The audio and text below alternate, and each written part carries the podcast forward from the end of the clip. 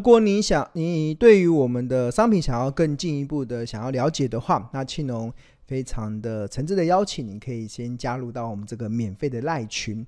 那你扫描这个 QR code 就可以。呃，加入到这个免费的赖群，那除了可以享受第一手的股市资讯跟市场赢家的观点之外，那我们里面有亲切的客服、专业的助教，还有热心的学长姐，可以帮助同学在投资的路上不再孤军奋战。那除此之外，其实有同学啦，其实加入了群组之后啊，他自己也有一些回馈啦。他觉得他真的非常的庆幸可以加入到这个群组，那因为他观察他自己以前买股票啊，都是看到涨停才进去买，哇，就然后买了之后如果套牢就就换一个想法，我要长期投资，然后变成存股，那当然最后的结果，大家一定。呃，可以有想而知嘛，一定是伤痕累累嘛。啊，到后后来真的就不敢再买股票了，真的，我这样子买股票真的是一定会伤痕累累啦。那不过他自从去年九月份呢、啊，他开始买了庆荣老师的书，买了日报，然后买了 APP，然后加入群组之后，他整个的心态已经改变了。他现在已经开始会找好公司，而且会耐心的等到跌到便宜价再来买。那这个很重要，就是投资要赚钱，就只有四个字嘛：买低卖高。找到好公司之后，你要有耐心的去等到好的价格。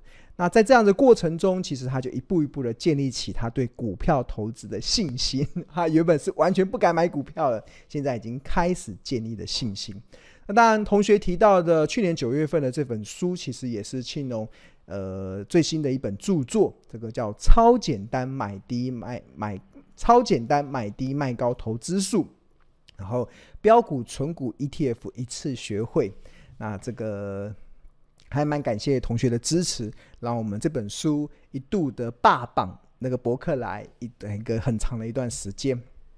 那这个，如果你对订购这本书有兴趣的话，你可以扫描这个 QR code，就可以进入到这个博客来的这个订购网页。那我们现在这本书，其实大家不知道有没有留意到啊？它的书的最后一页啊，你把它翻到版权页啊，它大家会看到一个这个部分，这个叫做呃免费使用标股基因 APP 的开通序号。那基本上它这个序号是一个银漆，那你要用这个硬币把这个银漆刮掉之后。然后它上面就有个序号，那有有了这个序号之后，那你就可以去免费的开通这个使用两周的标股金 APP。那如果你不知道怎么去做使用的话，你可以扫描这个 QR code，它里面也有一些教学。那这个都在这个我们的这本书的最后一页的一个加值服务啦。那同学可以好好的利用这个加值的服务，那就可以体会到庆龙所说的市场最强大而且性价比最高的一款 APP。那还会帮助同学可以在投资的路上可以少走一些冤枉路。那当然，有一些同学呃会好奇啦，那为什么我们这款这款 APP 要叫做标股基因？那甚至我们的赖群要叫做标股基因？那最主要是以庆农的第二本著作，那这个我这个黄皮的这第二本著作叫《十二招独门秘技找出标股基因》，我们就用这个标股基因来当做我们这款 APP 的一个命名。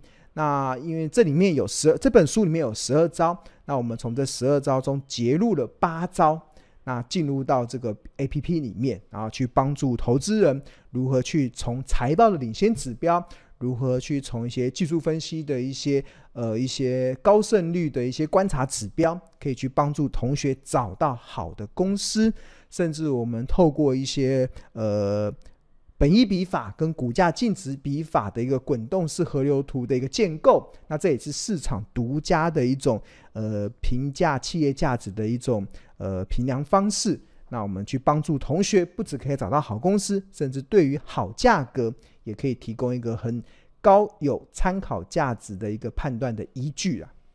那有些同学如如果发现你的书里面如果没有看到这个序号的话，或者是你是买电子版的，那也没关系。那你可以在上班时间拨打我们的客服零二二七零二九一三九转一七四，那或者是直接客服这个 line，那是 eight smart app。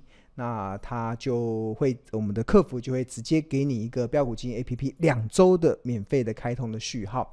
当然也要买书，要买，这是我们买书的这个价值的服务啊，大家可以好好的去使用。那那你去了解这款 APP 到底为什么庆隆会这么的极力的一个推广啊？OK，好，那。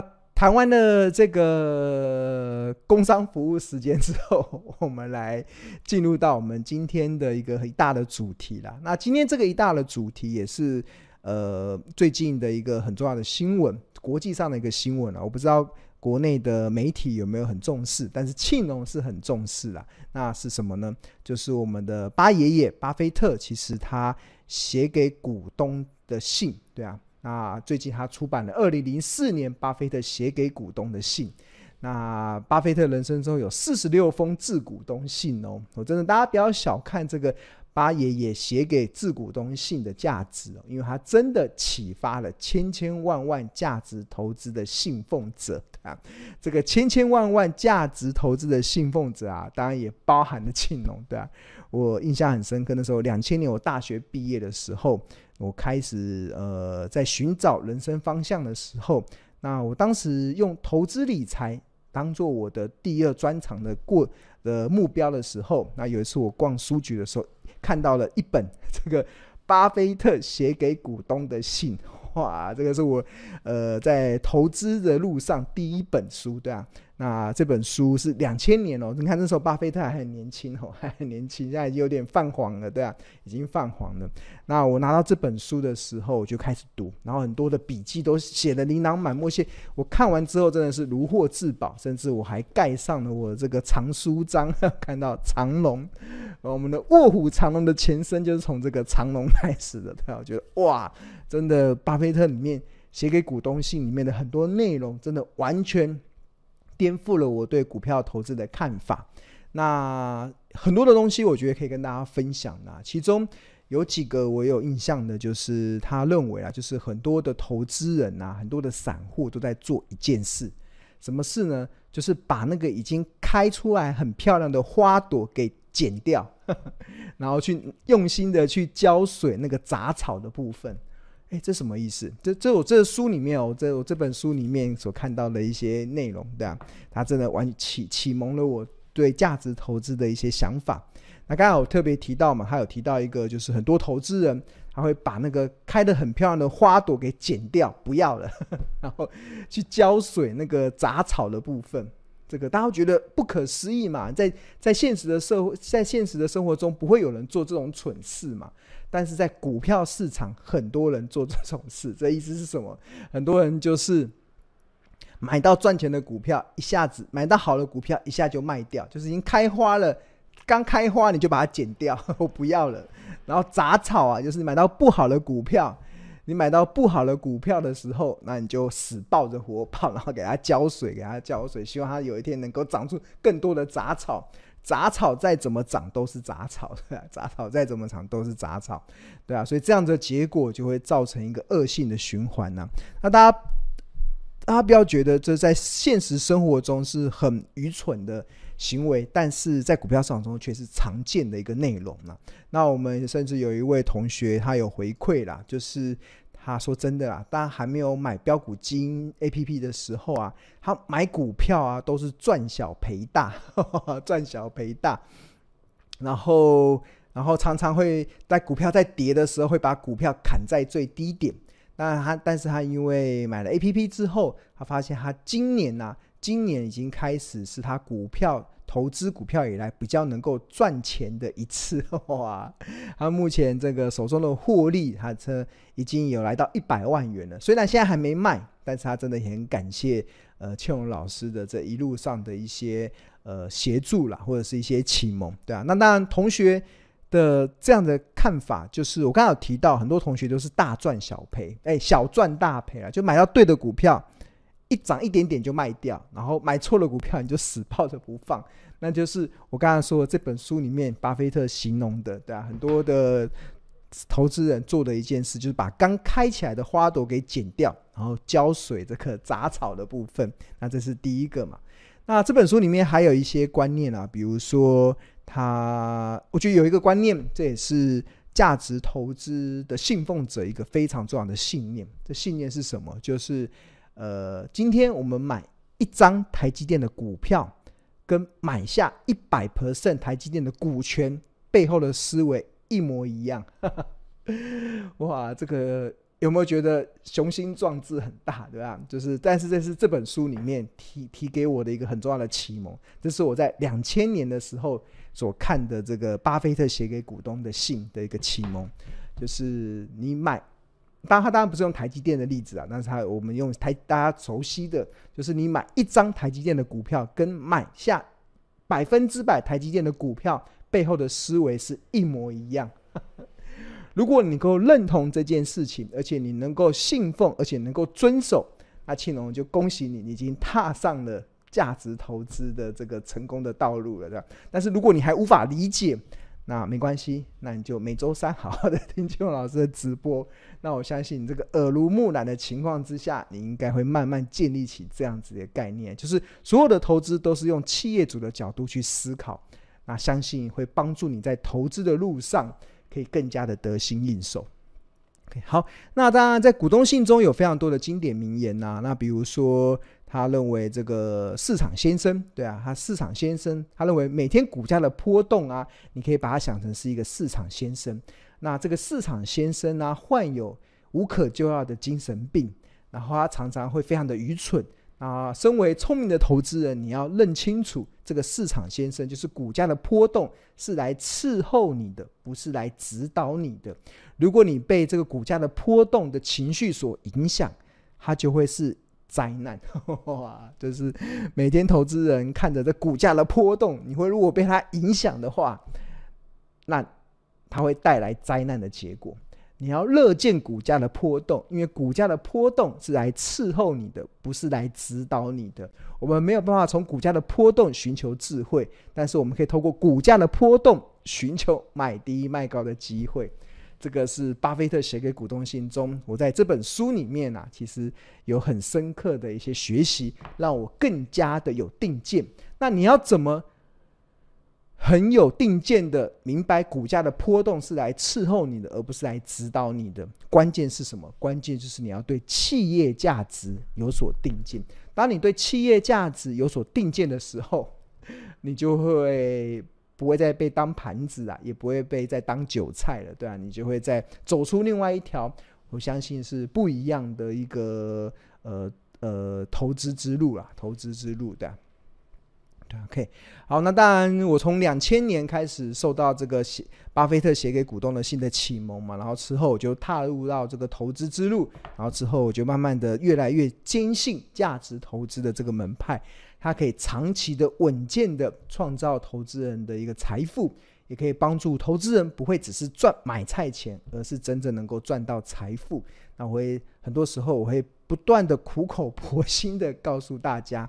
那我们有一位同学的回馈啦，他说孙庆龙老师真的导正了很多投资散户的观念啊，就我们不再看涨说涨，也不再看跌说跌，就是很多你在金融市场越久，你就会发现，当股票涨的时候，很多人就会开始锦上添花，就像台积电涨到七百块的时候，就很多人开始锦上添花，认为台积电会一鼓作气到一千块，但是相同的一批人哦，当台积电在二零二二年跌破四百元的时候，他们却落井下石，认为台积电会跌到跌破三百。哇，那个就是那就是什么？那就是看涨说涨，看跌说跌。但，为什么会这样？是因为因为因为你被市场先生股价的波动情绪引导了。那最后的结果一定是灾难啊！最后的结果一定是灾难。那当然，有些时候你观念一通。那当然，你就会有不一样的一个呃投资的一些面貌了。OK，好，那这是过去巴菲特写给股东信我对我的一些启蒙。那我今天利用直播的节目中跟大家分享。那当然，在二零二四年巴菲特致股东信中啊，也有一些重点啊，这边帮他特别的整理。那第一个重点就是他致敬他的 partner 孟格，他认为他应该被永远誉为波克夏的建筑师。他看到了波克夏今天的庞大的帝帝国的兴起，完全都来自于孟格的这个建筑师的蓝图。那巴菲特只是把它实现而已。那当然，这个是巴菲特对他的 partner 的一个敬重。那第二个部分，在二零二四年巴菲特致股东信中的重点，就是他认为未来扑克夏很难有这个令人瞠目的绩效，对？那近，我觉得这个巴菲特谦虚了啦，因为我们仔细观察这个扑克夏近五年的累积报酬率是一百零一 percent，也超过了 S M P 五百的八十 percent，对啊。看五年资产可以翻一倍哦，五年资产可以翻一倍，代表它的年化报酬大概十四 percent 啊。当然，这个年化报酬率跟过去巴菲特动辄大概呃十九趴、二十趴的年化报酬来讲是稍微略低一点啊，但是也不难去理解，因为布克夏现在市值已经膨胀到很大了，所以它自然而然它已经。讲出了二零二四年巴菲特致股东信的另外一个重点，他发现现在的投资标的已经比较难寻找了。他因为伯克夏现在二零二三的净资产已经达到五千六百一十亿美金，那并且包含了创历史新高的一千六百七十六亿美金。的现金哦，的现金。那看到这个这个的新闻的时候，有一些媒体就问我嘛，就是巴菲特连续五季的卖股票，而且他手上的现金握有到一千六百七十六亿，创下历史新高。那我们身为投资人，该担心吗？该担心吗？当当然，我的回答是想太多了。一点都不用担心，我觉得这个只是它的基本存粮而已。虽然我们看到它有历史新高一千六百七十六亿美金的现金，但是这一千六百七十六亿美金的现金占它的总资产也只有二十九点八趴而已，大概就是三成左右的水位。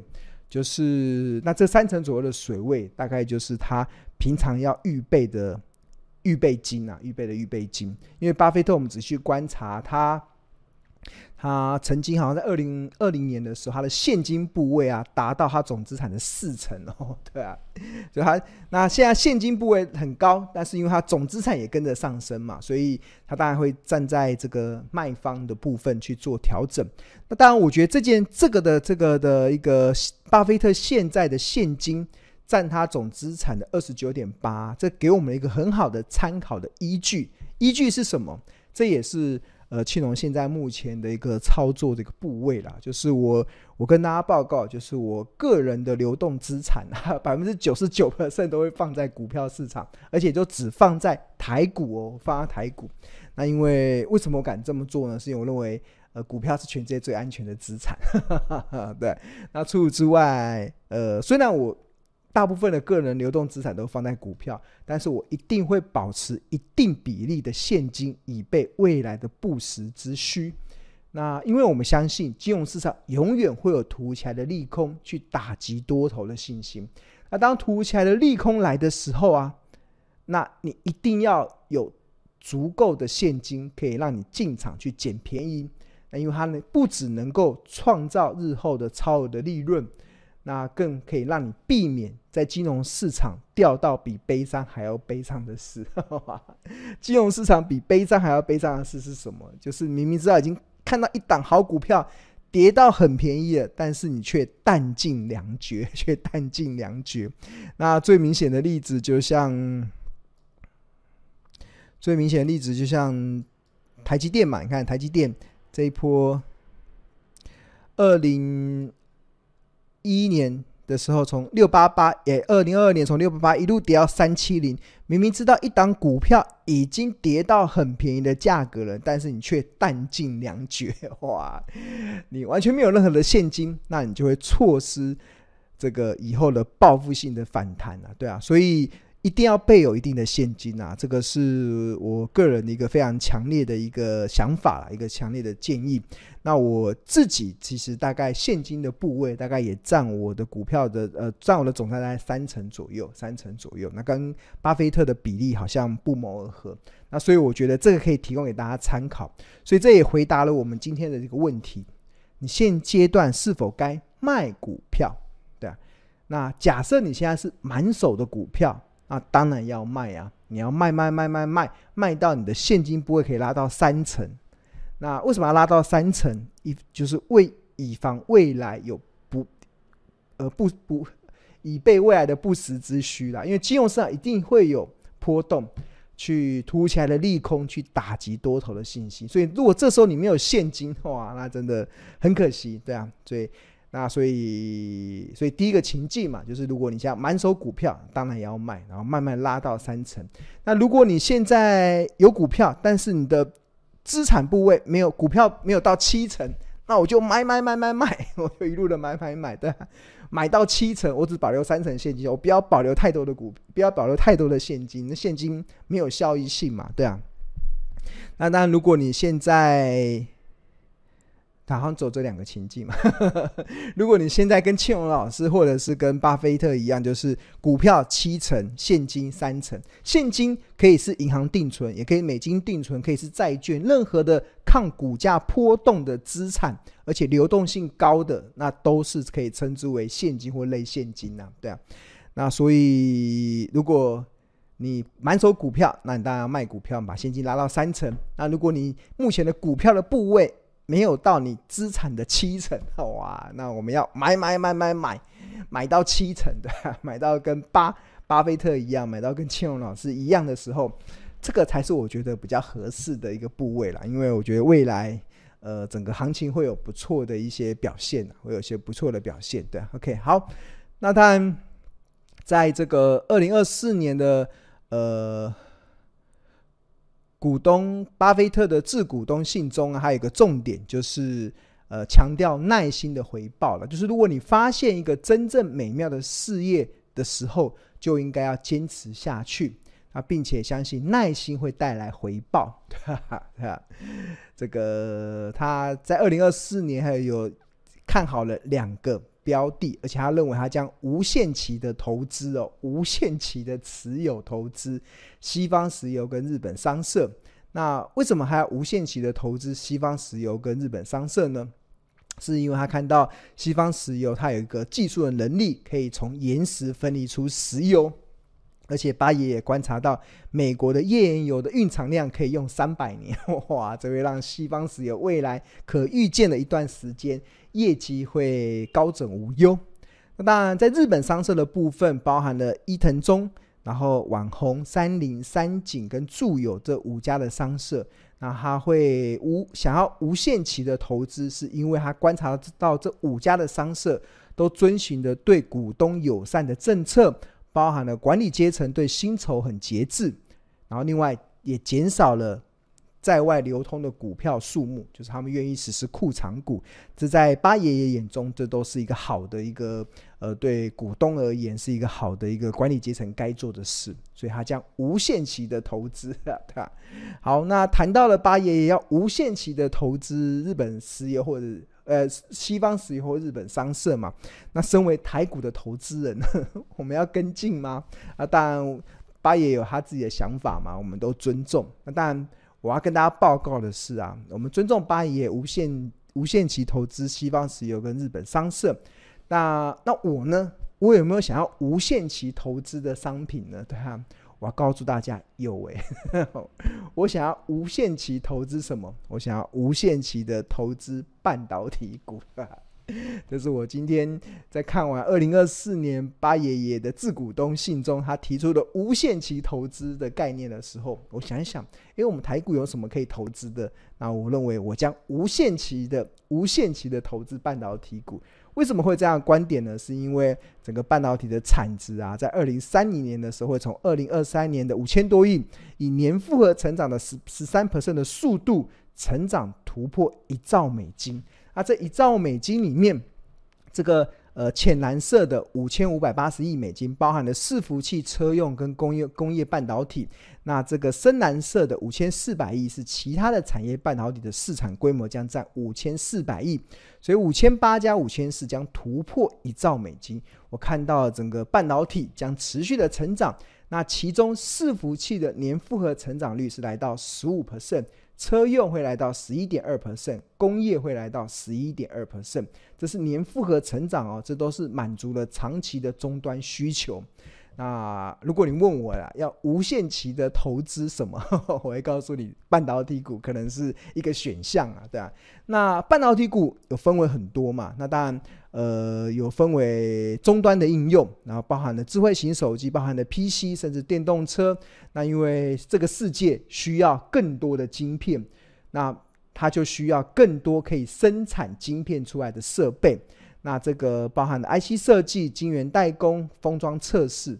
那 IC 设计有辉达嘛，这个高通；晶圆代工有台积电，然后封装测试有日月光等等。这个都是因为世界需要更多的晶片，所以就需要更多的设备。那需要更多的呃代工厂去生产出这些晶片，那他们就需要有更多的半导体的设备商跟电子材料的供应商。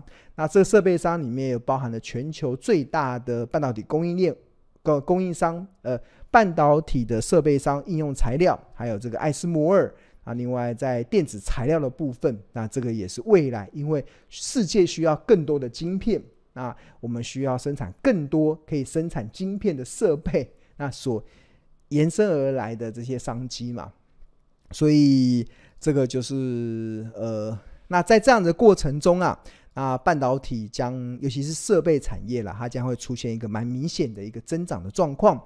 那虽然半导体的设备在二零二三年它的年复合成长率衰退了六趴，这个蓝色的这个柱状是晶圆制造的设备，然后黄色部分是测试的设备，然后绿色的部分是封装的设备，然后这个蓝色的曲线是它的年增率，全球半导体设备市场的销售额。Y O Y 年增率，虽然二零二三年是经历过一个衰退六 percent 的一个谷底，但二零二四年就会开始回到成长的轨迹。二零二四年会成长四趴，二零二五年会成长十八 percent 哦，Y O Y 会成长十八 percent 哇！而且这个应该二零二六年还会再更高。